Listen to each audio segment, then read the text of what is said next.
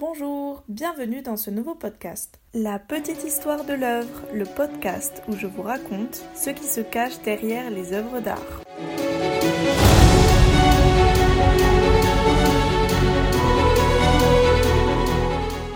Aujourd'hui, nous allons parler de l'histoire qui se cache derrière l'œuvre Le radeau de la Méduse. C'est une peinture à huile sur toile réalisée par Théodore Géricault entre 1818 et 1819.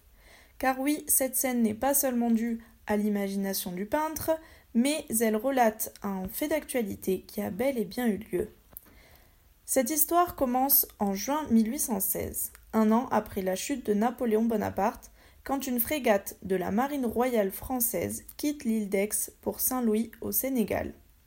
Ce voyage est commandité par le roi Louis XVIII avec l'objectif de réimposer la présence française au Sénégal. En effet, les comptoirs sénégalais ont été occupés par les Britanniques pendant les guerres de l'Empire et viennent d'être rendus par l'Angleterre comme signe d'armistice.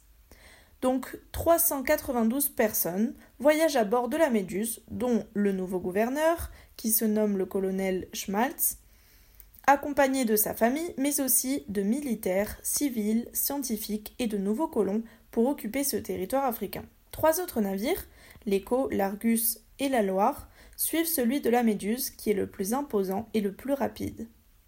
Ces quatre navires sont sous les ordres du capitaine Chaumaré, un noble royaliste depuis l'Ancien Régime qui n'a pas navigué depuis 25 ans et qui n'est pas assez expérimenté pour mener ce bateau.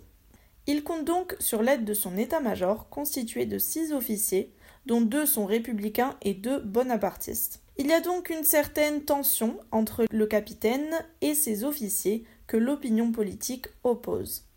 Et le mépris est réciproque. La difficulté principale de ce trajet est d'éviter le banc d'Arguin, qui est un grand banc de sable au large de la Mauritanie. Mais dès le début, le capitaine Chaumaré sème les trois autres navires qui l'accompagnent et qui sont plus lents que la Méduse, et se retrouvent isolés. C'est là qu'une série d'erreurs vont mener ce navire au drame. Sur les conseils d'un autre passager, nommé Richefort, qui prétend avoir déjà parcouru cette zone, il fait des estimations erronées sur ce qu'il pense être le banc d'Arguin. Et lorsqu'il croit l'avoir déjà dépassé, le navire se heurte au véritable obstacle le 2 juillet vers 15 heures, à 50 km des côtes. C'est là qu'a lieu le naufrage.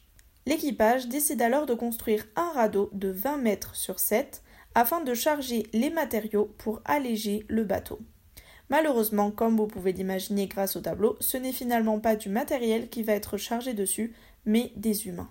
Après quelques jours, le navire est pris dans une tempête qui brise la quille. L'état-major décide qu'il faut abandonner le bateau.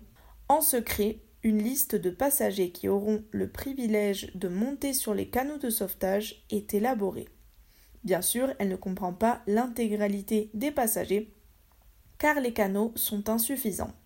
C'est alors que le 4 juillet, alors que règne le plus grand désordre, notamment dû à l'ivresse du capitaine et des matelots, six canots et chaloupes sont mis à l'eau. Le capitaine et son ami Richefort sont les premiers à quitter le bateau pour s'y embarquer. Malheureusement, il y a environ 150 personnes qui sont vouées à s'entasser sur le fameux radeau pour tenter de regagner la côte. Le but étant que le radeau soit remorqué par les chaloupes, mais très vite, par erreur selon les sources officielles, mais sûrement de manière intentionnelle, les amarres sont lâchées. Les canots ne font pas vraiment d'efforts pour essayer de venir en aide au radeau de fortune. Certaines chaloupes arrivent à regagner la côte et tentent de traverser le désert. D'autres, dont celle du gouverneur Schmaltz et du capitaine Chaumaré, rejoignent Saint-Louis du Sénégal en quatre jours et rejoignent l'Écho et l'Argus qui sont amarrés à cet endroit. Mais pour les passagers agglutinés sur le radeau, désormais surnommé la machine, l'enfer continue. Ils sont à la dérive et n'ont même pas la place de s'asseoir. Ceux qui sont trop au bord commencent à tomber du radeau et se noient. Certains officiers qu'il faut s'aborder l'embarquement pour limiter les souffrances. Cependant, les matelots, en charge du navire, s'y opposent et un affrontement éclate. Cet affrontement est très violent et laisse de nombreux cadavres et blessés pendant la nuit. Ils ne sont plus alors que 75, donc près de la moitié sont déjà morts. Mais la famine commence à faire rage. Après avoir essayé de se nourrir de matériel présent sur le bateau, au bout du quatrième ou cinquième jour, des actes d'anthropophagie commencent. Les actes les plus impensables sont commis par ces humains en lutte pour la survie. Au bout de douze jours, il ne reste plus que quinze survivants que Jéricho a choisi de représenter au moment où ils ont une lueur d'espoir. En effet, après plus de dix jours de souffrance, les naufragés aperçoivent une voile de bateau au loin. Ils l'appellent désespérément. Mais celui-ci ne les voit pas et s'éloigne. Ils sont alors plongés dans un profond état de désespoir et attendent la mort. Mais à ce moment-là, le même bateau revient, car il a été envoyé en repérage pour les sauver. Cette longue et terrible épopée aura duré treize jours.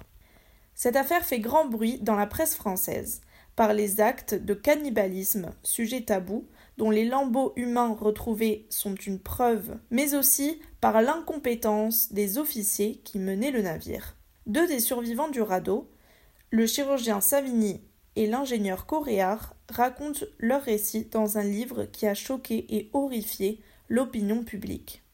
Chaumaré est par la suite jugé au Conseil de guerre et condamné à trois ans d'emprisonnement. Il se voit aussi retirer ses titres et ses fonctions dans la marine. Jéricho s'empare donc du sujet qui l'intéresse par ses aspects humains et politiques et décide de défendre les survivants. Il en rencontre plusieurs et échange avec eux afin de s'inspirer de leurs récits. Il se documente et étudie les corps en se rendant à la morgue et en faisant poser des amis à lui, dont le peintre Eugène Delacroix. Cette œuvre fut exposée pour la première fois au Salon de 1818, dont il fut la vedette et divisa la critique. Cette œuvre est aujourd'hui exposée au musée du Louvre et elle est considérée comme le manifeste du romantisme. Merci et au prochain podcast